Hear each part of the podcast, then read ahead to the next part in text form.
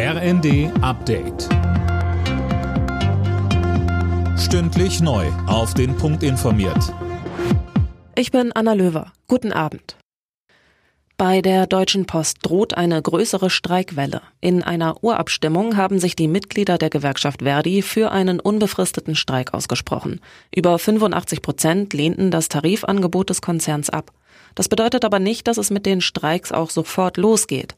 Die Post hat Verdi weitere Verhandlungen angeboten. Am Freitag wollen sich beide Seiten wieder an einen Tisch setzen.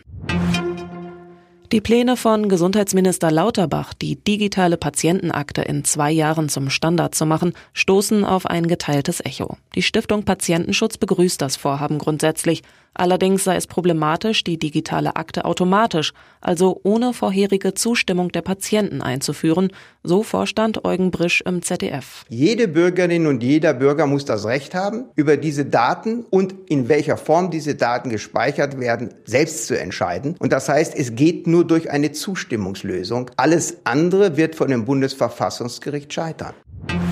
In Hamburg hat es nach einer Schießerei im Stadtteil Großborstel offenbar mehrere Tote gegeben. Die Polizei hat Großalarm ausgelöst. Anwohner in Großborstel, Delböge und Umgebung sollen unbedingt in ihren Häusern bleiben. Die Täter sind auf der Flucht.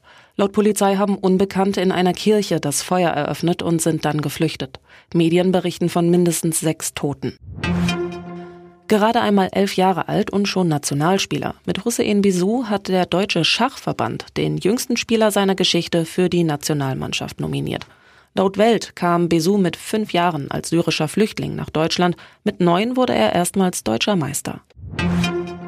Leverkusen ist in der Fußball-Europa League auf Viertelfinalkurs. Das Achtelfinal-Hinspiel gegen die Ungarn von Ferencvaros Budapest gewann Bayer mit 2 zu 0. Union Berlin spielte 3 zu 3 gegen St. Gilloise aus Belgien. Alle Nachrichten auf rnd.de